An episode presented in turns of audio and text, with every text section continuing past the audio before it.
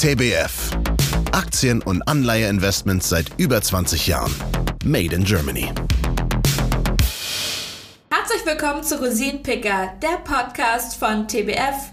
Dies ist unsere erste Folge im Jahr 2023 und die Gelegenheit, einen unserer neuen Kollegen näher kennenzulernen. Patrick Vogel ist seit Januar bei TBF als Senior Portfolio Manager und Leiter strategisches Asset Management tätig. Er verstärkt vor allem unser Aktien- und Multi-Asset-Team. Im aktuellen Marktumfeld erkennt er Parallelen zu den 70er Jahren und erläutert mit Sebastian Leben vom Börsenradio, welche Lehren wir daraus ziehen können. Apropos Aktien, haben Sie eigentlich gelesen, dass der TBF Global Value zum besten Aktienfonds global im Jahr 2022 von Das Investment und Cap Inside gekrönt wurde? Wir wünschen Ihnen viel Freude mit dem Podcast. Hallo, mein Name ist Patrick Vogel. Bei TBF bin ich Leiter strategisches Asset Management und Senior Portfolio Manager, speziell für den Bereich Aktien und Multi-Asset und freue mich auf das Gespräch heute mit Ihnen. Und Sie sind der Neuzugang bei TBF, der neueste Neuzugang, so muss man es ja sagen. Sie stärken das Portfolio-Management. In der Pressemeldung heißt, der Fokus von Patrick Vogel liegt auf Aktien, Multi-Asset und die strategische Weiterentwicklung des Asset-Managements bei TBF. Wie also wollen Sie sich einbringen? Wie werden Sie sich einfügen? Ja, das stimmt. Ich sag mal, aus meiner Historie heraus ist es genau der Bereich, wo ich viel Erfahrungen gesammelt habe. Das heißt, bei meinen vorherigen Arbeitgebern habe ich vor allem auch auf der Multi-Asset-Seite sehr stark mit unseren Kunden gesprochen gehabt und habe versucht, unsere Produkte nach ihnen auszurichten und dort eben weiterzuentwickeln für die Kunden, für uns, stark immer getrieben durch die Performance auf der Aktienseite, denn das ist das, was, denke ich, kleinere Boutiquen auszeichnen kann, dass sie eben anders denken als die Großen, dass man von den Aktien, von den Unternehmen, in die man investiert, immer sehr gute Trends bekommt und da eben hervorstechen kann. Ja, dann wollen wir doch mal schauen, wie Sie denken. Es ist ja eine ganz interessante Zeit, in der wir leben. Im Markt hat sich viel verändert. Es gibt wieder Zinsen, steigende Zinsen im Gegensatz zu den letzten, ja gut, zehn Jahren oder sogar noch länger. Hohe Inflation. In einem Interview habe ich sogar gelesen, dass Sie von tektonischen Plattenverschiebungen sprechen. Was genau meinen Sie damit? Naja, die erste tektonische Plattenverschiebung ist natürlich das, dass auf einmal Anleihenrenditen wirklich wieder einen Beitrag zu einer Portfoliokomposition tragen können. Das heißt, dass zum Beispiel auf US-Staatsanleihen wieder eine Rendite ist, die über der Dividendenrendite des breit gefächerten S&P liegt. Dementsprechend können gerade, gerade Multi-Asset-Portfolien davon profitieren, wieder Staatsanleihen beizumischen, auch risikoärmere Staatsanleihen, sage ich mal. Das heißt, man muss, muss hier nicht in die Peripherie irgendwo abdriften, sondern man kann wirklich den Kern dazu mischen. Wir erwarten auch, dass positive Korrelationseffekte wieder auftreten sollten. Das heißt, natürlich hatten wir in den letzten paar Monaten gesehen, dass mit steigenden Zinsen beides gefallen sind, also die Preise der Anleihen sowie die Preise der Aktien. Aber nach vorne blickend müsste das auf so einem Niveau eigentlich nicht mehr passieren. Das kann man vor allem auch daran ablesen, dass im Prinzip der Durchschnitt der letzten 20 Jahre hatten wir auch eine negative Korrelation zwischen Aktien und Anleihen und da sollten wir wieder hinkommen, wenn die Zinsen dann doch wieder einen, ich sag mal, Risikopuffer geben können. Dementsprechend denken wir, dass wir diese tektonische Plattenverschiebung jetzt erstmal vorfinden und so anders allokiert in die Zukunft gehen können. Was ich ganz spannend fand, wir hatten gestern kurz miteinander telefoniert und Sie hatten mir angedeutet, dass Sie gerade ganz viele Parallelen zu den 70er Jahren sehen. Welche denn? Das stimmt, das ist so. Also auf den ersten Blick gibt es da ganz unterschiedliche Punkte. Das geht sogar vor den 70er Jahren los, als in den 60ern hat die USA ein Great Society Program aufgelegt gehabt. Damals diente das zur Bekämpfung der Armut, was halt sehr ähnlich zu dem ist, was wir heute unter den ganzen Covid-Hilfsmaßnahmen verstehen. Also man versucht quasi die Schwäche in der Bevölkerung aufzufangen. Und das macht man nur leider eben mit höheren Staatsschulden. Und damals hat man dann eben gesagt, okay, die ganze Geldmengenentwicklung ging halt in die Richtung, dass sich das ausgeweitet hat. Man hat zusätzlich damals noch einen Vietnamkrieg finanziert. Naja, und dann hat man sich gewundert, dass das dann so langsam schon Ende der 60er die Inflationsdaten hochgegangen sind. Damals hatte man das erstmals transitory verbucht. Das erinnert halt einfach aktuell an diese Zeit. Kam damals noch, kam noch ein paar andere Effekte dazu, dass ganz plötzlich aus heiterem Himmel gab es dann einen El Nino, der für höhere Nahrungsmittelpreise gesorgt hat. Und dann haben wir ja heute auch eigentlich, wir hatten sehr viele Dürreperioden. Das heißt, die Düngemittel sind teurer geworden, was uns auch wieder höhere Inflationszahlen im Bereich der Nahrungsmittel beschert hat.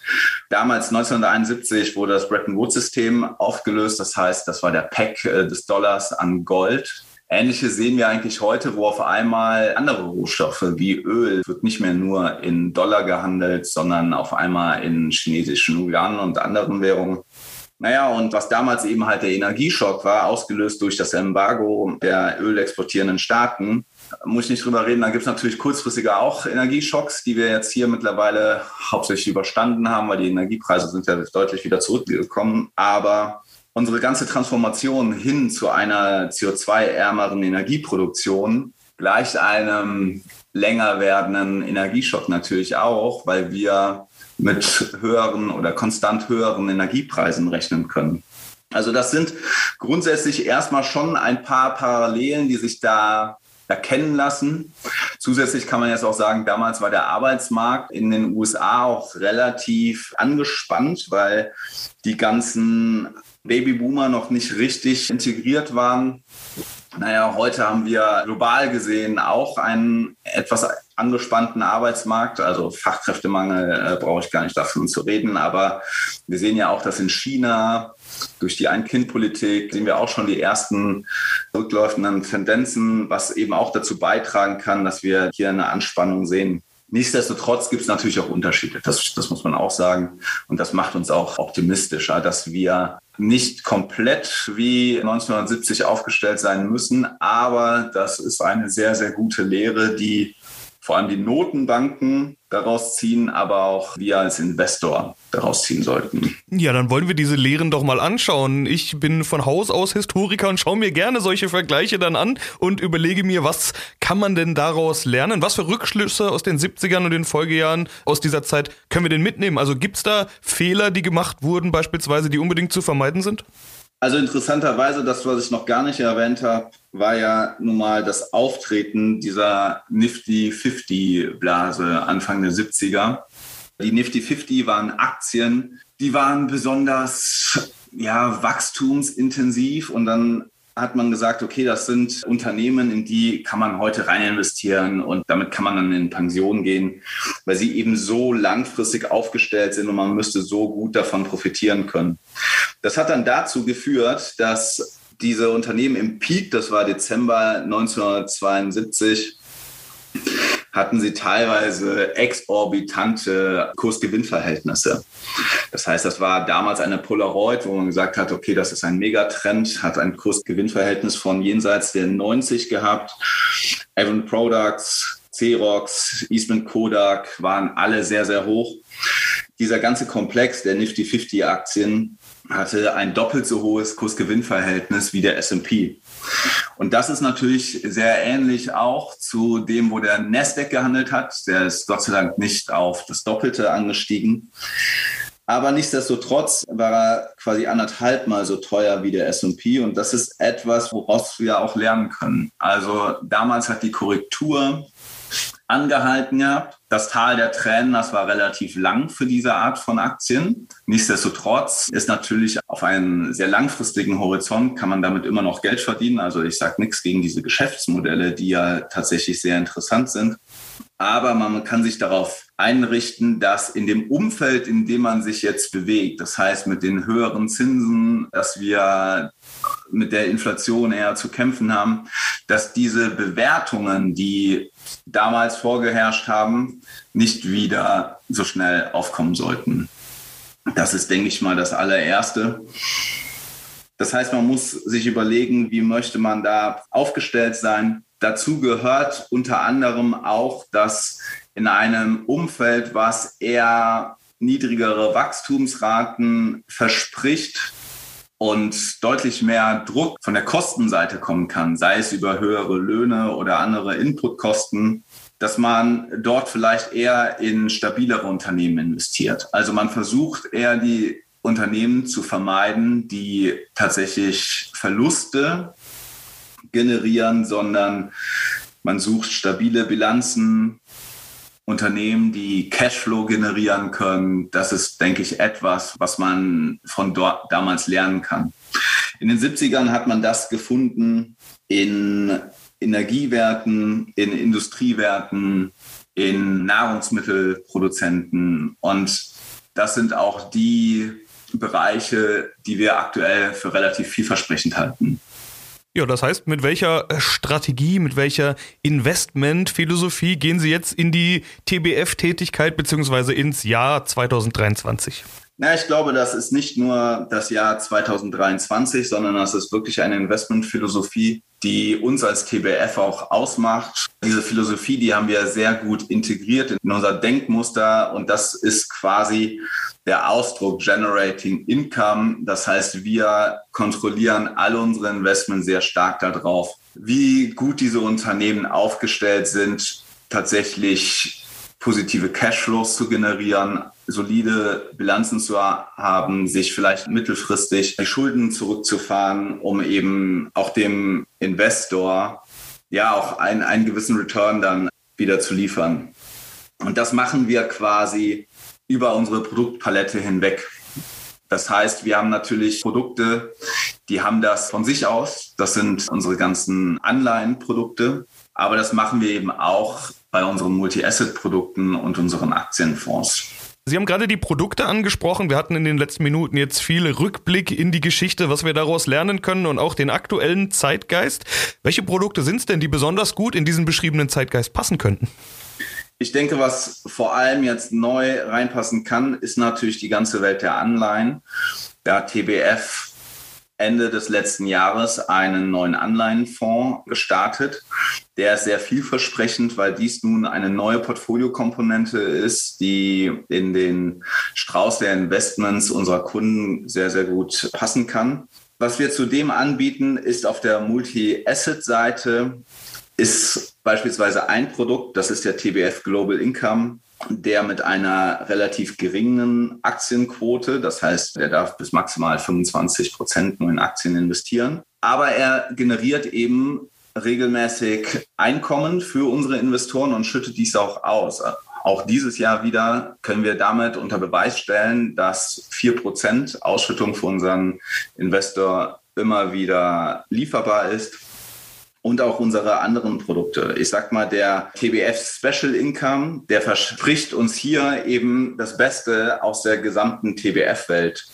Das heißt, wir haben eine Komponente drin, das sind die Beherrschungs- und Gewinnabführungsverträge, Squeeze-Outs, Nachbesserungsrechte, die uns quasi von der Aktienseite ein Gewinn Risikoprofil versprechen, was sehr, sehr attraktiv ist. Das heißt, wir können hier unsere Volatilität des Portfolios verringern und trotzdem können wir noch einen Ertrag für unseren Kunden erwirtschaften. Das mischen wir dann aber mit anderen Bausteinen auf der Aktienseite. Ich sag mal, das sind einmal Dividendenaktien, das sind Aktien aus unserem Best Ideas Bereich um so quasi eine sehr gute Rendite going forward auch liefern zu können. Und da muss man sagen, dass natürlich die Hälfte des Portfolios circa auch aus Anleihen besteht, wobei da jetzt mehr und mehr Staatsanleihen reinkommen, um dem gestiegenen Zinsumfeld auch gerecht zu werden. Da haben wir ein Produkt, was so in Deutschland fast einmalig ist. Eingangs hatte ich gesagt, Sie kommen von der Multi-Asset und vor allen Dingen von der Aktienseite. Deshalb natürlich noch die wichtige Frage, wie stellen Sie sich im Aktienbereich auf und wie sind da Ihre Gedanken? Ja, zu Jahresanfang waren wir leicht positiv aufgestellt. Jetzt muss man dazu sagen, dass seit Jahresanfang auch schon einiges passiert ist. Also wir hatten ganz bestimmt eine zu negative Stimmung und das hat dazu geführt, dass die Aktienmärkte schon sehr, sehr gut gelaufen sind. Das sieht man auch in unseren Aktienfonds. Also wir haben unseren europäischen Aktienfonds, der konnte 9% zulegen, unser globaler Value-Fonds 7%, unser Technologiefonds 14%. Das ist schon sehr stark. Auch der DAX ist ja jetzt quasi schon auf Vorjahresniveau. Das heißt, auf einem Niveau, da war die Ukraine noch gar nicht passiert. Die höheren Kosten kamen noch gar nicht rein. S&P ist noch ein bisschen unter dem Vorjahresniveau. Da muss man schon sagen, dass natürlich aktuell schon einiges wieder eingepreist ist. Aber nichtsdestotrotz denken wir, dass wir innerhalb der Produkte sehr, sehr gut aufgestellt sind. Immer wieder finden wir Ideen, die gerade langfristig sehr unterstützt werden durch gewisse Trends. Ich sag mal Ressourcenknappheit getrieben durch eine ungeheure Nachfrage, durch die Transformation unserer Wirtschaft oder weiterhin der Trend zur Automatisierung. Und das finden wir immer wieder in den unterschiedlichen Produkten von uns. Ja, dann würde ich sagen, sind wir mal gespannt, wie es weitergeht. Herr Vogel, ich wünsche erstmal viel Erfolg für den Start bei TBF und bis zum nächsten Mal. Vielen Dank und auch bis zum nächsten Mal. Wichtiger Hinweis. Copyright von TBF Global Asset Management GmbH. Alle Rechte vorbehalten. Dieses Medium dient ausschließlich Informationszwecken. Historische Wertentwicklungen sind keine Garantie für eine ähnliche Entwicklung in der Zukunft. Diese ist nicht prognostizierbar. Die Abbildungen oder Erwähnung kurzfristiger Zeiträume unter zwölf Monaten müssen im Kontext zur langfristigen Entwicklung gesehen werden. Alle Angaben zur Performance verstehen sich netto. Das heißt, inklusive aller Fondskosten ohne eventuell bei den Kunden anfallenden Bank-, Verwaltungs- und Transaktionsgebühren sowie Ausgabeaufschlägen. Die Angaben beruhen auf öffentlich zugänglichen Quellen, die wir für zuverlässig halten, für deren Richtigkeit und Vollständigkeit wir jedoch keine Gewähr übernehmen können. Fonds oder Strategien können aufgrund der Zusammensetzung und der Anlagepolitik ein nicht auszuschließendes Risiko erhöhter Volatilität aufweisen. Das heißt, in kurzen Zeiträumen nach oben oder unten stark schwankende Anteilspreise.